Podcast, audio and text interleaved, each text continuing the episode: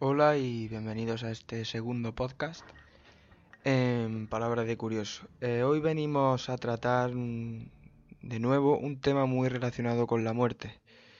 A lo largo de nuestra vida, quien no ha estado en la cama a punto de dormir y empieza a venirle preguntas a la cabeza sobre la muerte, bueno, cómo será el momento, qué se sentirá en ese momento, mm, y sin duda es es uno de los grandes misterios de, toda nuestra existencia. Y por raro que pueda llegar a parecer, existen personas que han estado muertas o casi muertas y han conseguido volver eh, de ese estado, han vuelto a la vida y, lo más eh, sorprendente es que recordaban todo lo que les había ocurrido mientras estaban inconscientes. Esto solo ocurre cuando se produce una muerte clínica, lo que significa eh, una parada del corazón y de la respiración.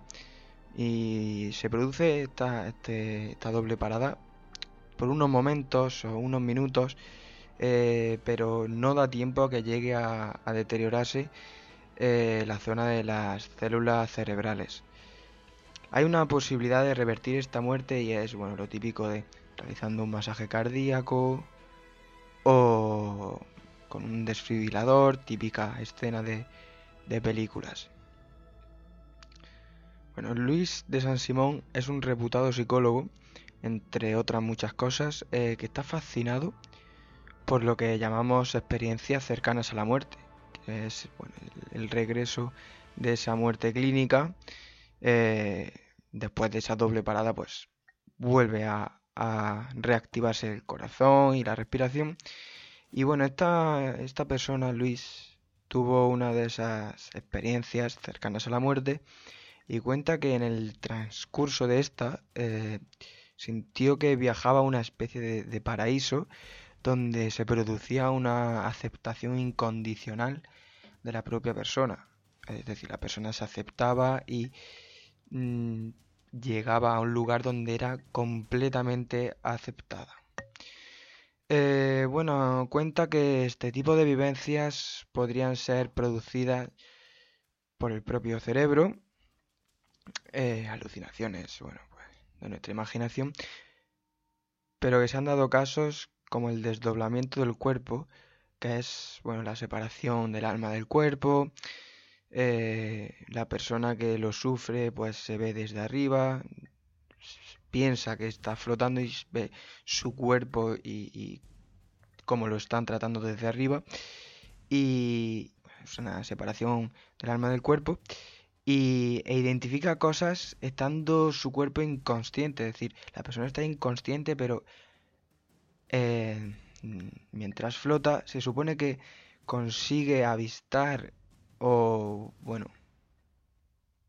identificar eh, algún, algunas cosas que no podría, no debería poder por el simple hecho de que estés consciente. Además, eh, también se refiere Luis a que perdió por completo ese pánico o terror eh, por la muerte que tenemos todos los humanos de una forma inherente. Y bueno, dice que, él no quiere morir porque quiere seguir vivo, pero lo de no querer morir es más eh, por aprecio a la vida que una razón de pánico o miedo por la muerte. Lo considera como un simple trance, una etapa de, la propia vida. La doctora Elizabeth Kubler-Ross eh, fue una de las investigadoras bueno, prestigiosas, más influyentes, importantes en todo lo que concierne a la psiquiatría y también a la tanatología. Pasó toda su vida estudiando, bueno, pues experiencias de la gente que había estado a punto de morir, e incluso eh, los estudios los realizaba estando eh, con enfermos terminales.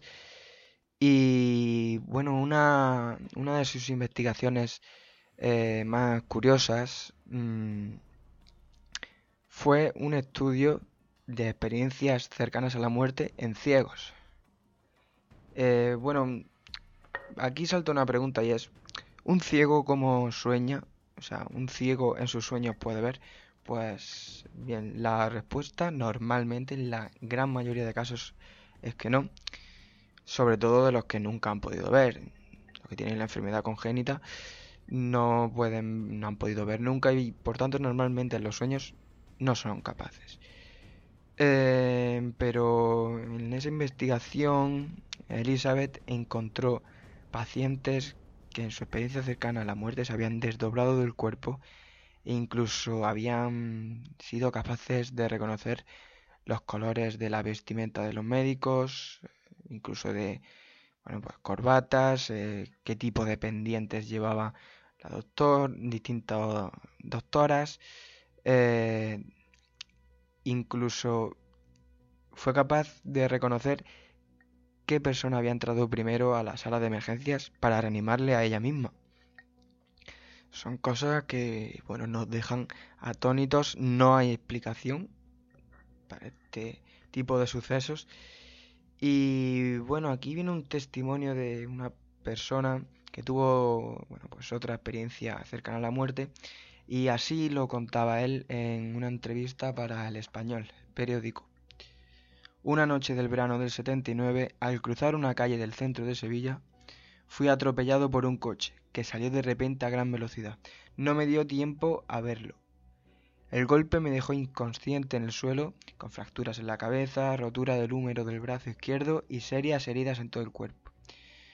No sé cuánto tiempo permanecí sin conocimiento pero cuando desperté sé que estaba rodeado de italianos que, habían presenciado el accidente. Habían visto al conductor dándose la fuga. No se me olvidará lo que viví mientras estaba sin conciencia. Me vi dentro del famoso túnel. Al final vi una luz brillante que me cegaba.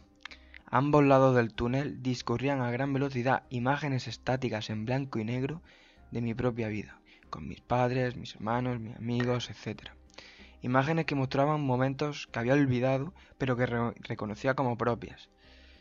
Primero aparecieron las más antiguas, las de mi niñez.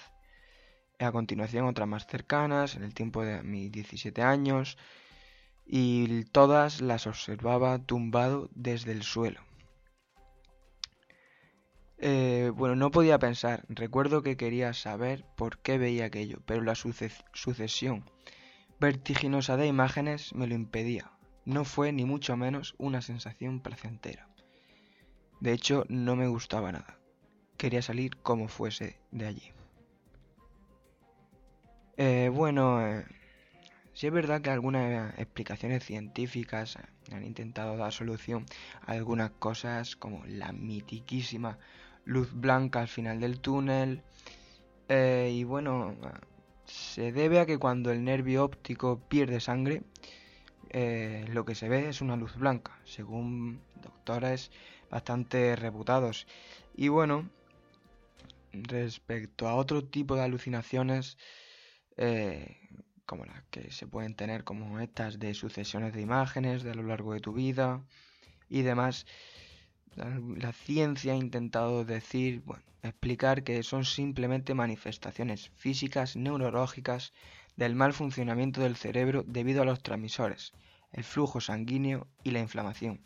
Se suele dar en casos de operaciones cuando tienen que abrir pues, el corazón o el esternón o, partes fundamentales para la vida.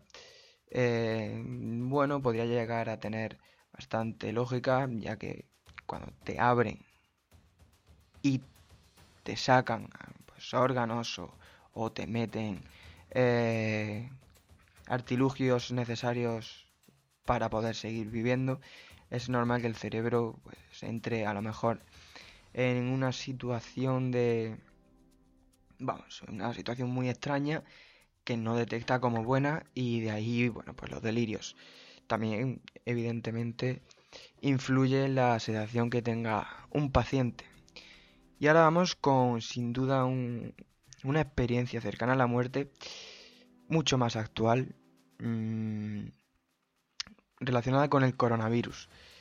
Bueno, pues Daniel Arapiles, padre de una hija de 12 años, él pues tiene 44 años y pasó 45 días ingresado por coronavirus en Alcorcón, en el hospital de allí. Y bueno, 24 de esos días fueron inducidos en coma, porque llegó en una situación muy grave al hospital.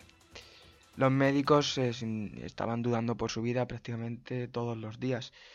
Y bueno, Daniel contaba en, tiempo de juego, en, Cope, que bueno, soñó una gran cantidad de cosas, de hecho las quiere escribir.